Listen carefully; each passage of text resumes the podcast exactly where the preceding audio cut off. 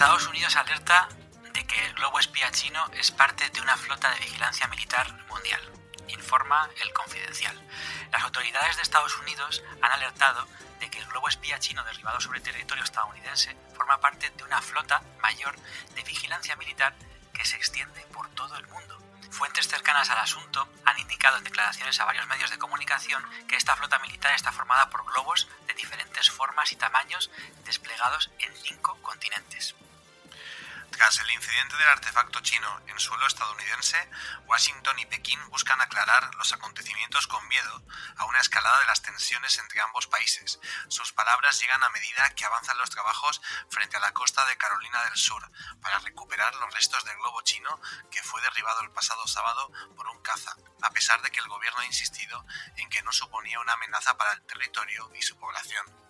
El secretario de Estado, Anthony Blinken, ha explicado que Estados Unidos ya ha compartido la información sobre el caso con decenas de países de todo el mundo, porque Estados Unidos no es el único objetivo del programa que ha violado la soberanía de países en los cinco continentes.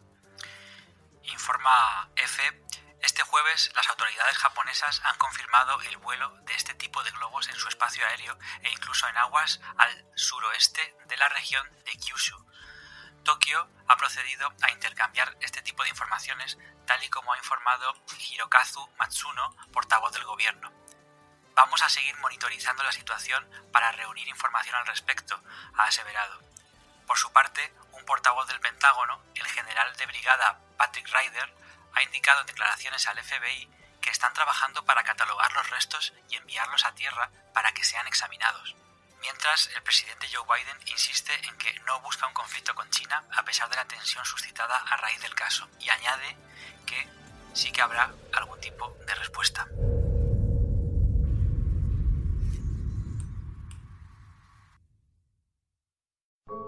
Descubre lo que otros no quieren que sepas.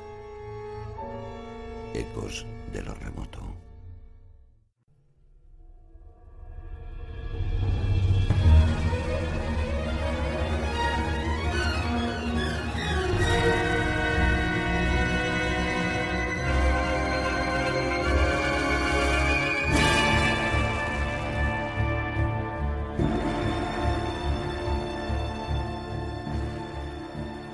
Muy buenas a todos, bienvenidos de nuevo a Ecos de lo Remoto.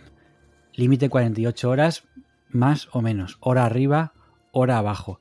Hoy hablamos de el famoso globo y este famoso globo que ha dado mucho para tertulias, incluso de misterio, pues nos recuerda también que esta misma semana, cuando grabábamos este programa, pues eh, se, ha, se, ha, cumplido el aniversario del nacimiento de Julio Verne, el autor de, ciencia ficción, el visionario, el autor de Cinco Semanas en Globo. Yo estoy seguro de que todo este asunto ni se lo imaginaba este, este visionario. Y lo mismo que, Julio Verne mm, ha vuelto a estar de moda, pues eh, otros autores como José Antonio Caravaca, nuestro querido Caravaca, autor de la teoría de la distorsión, también ha sido estos últimos días noticia porque va a reeditar un libro muy interesante que tiene que se llama Los ovnis de Julio Verne, un ufólogo hablando sobre Julio Verne. No es la primera vez. También JJ Benítez publicó su Yo, Julio Verne. Pero hoy no es el protagonista, este autor que nos cautiva y seguramente otro día sí que lo sea. Si os gusta Julio Verne, dejarnos ahí un comentario y haremos un día un especial. Hoy no es esto, sino el globo de cinco semanas en globo. Y Raquetal, bienvenido. Pues bien hallado como siempre, la verdad que, muy contento, como siempre, de estar aquí, de hablar de estos temas tan interesantes y de aprender eh, pues eh, conjuntamente con los oyentes, porque la verdad que es que es un tema alucinante, es un tema eh, pues que tenemos que, que explicar muchas cosas, porque no todo lo que se ha dicho es es tal, cual como se ha dicho y también hay que decir que faltan muchas cosas por explicar. Ya sabéis cómo es esto de la información, como al final todo se reduce al titular y en algún momento pues eh, nos perdemos parte del mensaje. O sea, que atentos y atentas porque este programa va a ser eh, algo muy interesante. Hay última hora, hay informaciones titulares como Estados Unidos revela detalles sobre el globo espía chino capturado en su territorio el supuesto globo de vigilancia chino que Estados Unidos derribó la semana pasada era capaz de interceptar señales de comunicaciones. Incluso se dice que podría llegar a tener, aunque no lo han, no lo han desvelado todavía, algún sistema de monitorización hasta el punto de tener una de esas cámaras hiperpunteras. ¿Podría esto generar algún tipo de conflicto internacional en las ya turbulentas aguas entre Estados Unidos y China? Yo recuerdo que hace muy poquito asistí a una conferencia del coronel Pedro Baños y en la conferencia dijo, básicamente, y estas son palabras mías, ¿eh?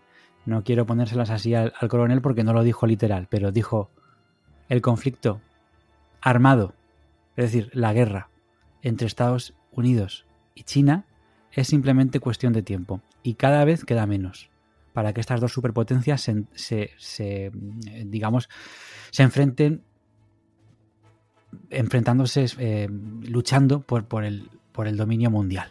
Así que bueno, vamos a ver en qué queda todo esto porque es una gotita más en el cargado vaso de las relaciones diplomáticas entre Estados Unidos y China. En fin, este dossier nos ocupa hoy en Ecos de lo Remoto el dossier del globo. Vamos con ello y le vamos a dar paso, por supuesto, a nuestro compañero Irra. Ya habéis escuchado la rocambolesca historia que ha alucinado a propios extraños esta semana, lo estaba explicando Álvaro, y bueno, pues como bien sabéis, ¿no? Ese globo que surca el espacio aéreo de los Estados Unidos, que entra por Alaska, que pasa por uh, los principales lugares estratégicos de los Estados Unidos y bueno, y que acaba, ¿no? Y que acaba después, pues eh, abatido, ¿no? Cuando ya ha pasado, pues por toda la superficie del, del, país de las barras y estrellas. Pero hay que decir, hay que decir algo, hay que decir que, que creo que es algo muy interesante, que es que esto no es nuevo. Eh, hay, que, hay que hablar de, de una tecnología, Álvaro, que, que, no es nueva para nada. Si te, si te parece, te, te, voy a explicar un poquito sí, eh, de, de, dónde sale esto, cómo surge esta uh -huh. tecnología eh, tan antigua, pero a la vez eh, tan efectiva. Y nos tenemos que ir pues a la Segunda Guerra Mundial. Es decir, claro. nos tenemos que ir a la Segunda Guerra Mundial a un personaje, eh, a un meteorólogo japonés llamado Wasaburo Oishi, ¿no? Este, este hombre fue el creador de la técnica que ha permitido eh, pues que estos globos chinos pues eh, estén, eh, estén ahora mismo en todas las portadas y en todos los rotativos. Y... ¿Te está gustando este episodio? Hazte fan desde el botón apoyar del podcast de Nivos. Elige tu aportación y podrás escuchar este y el resto de sus episodios extra. Además, ayudarás a su productor a seguir creando contenido con la misma pasión y dedicación.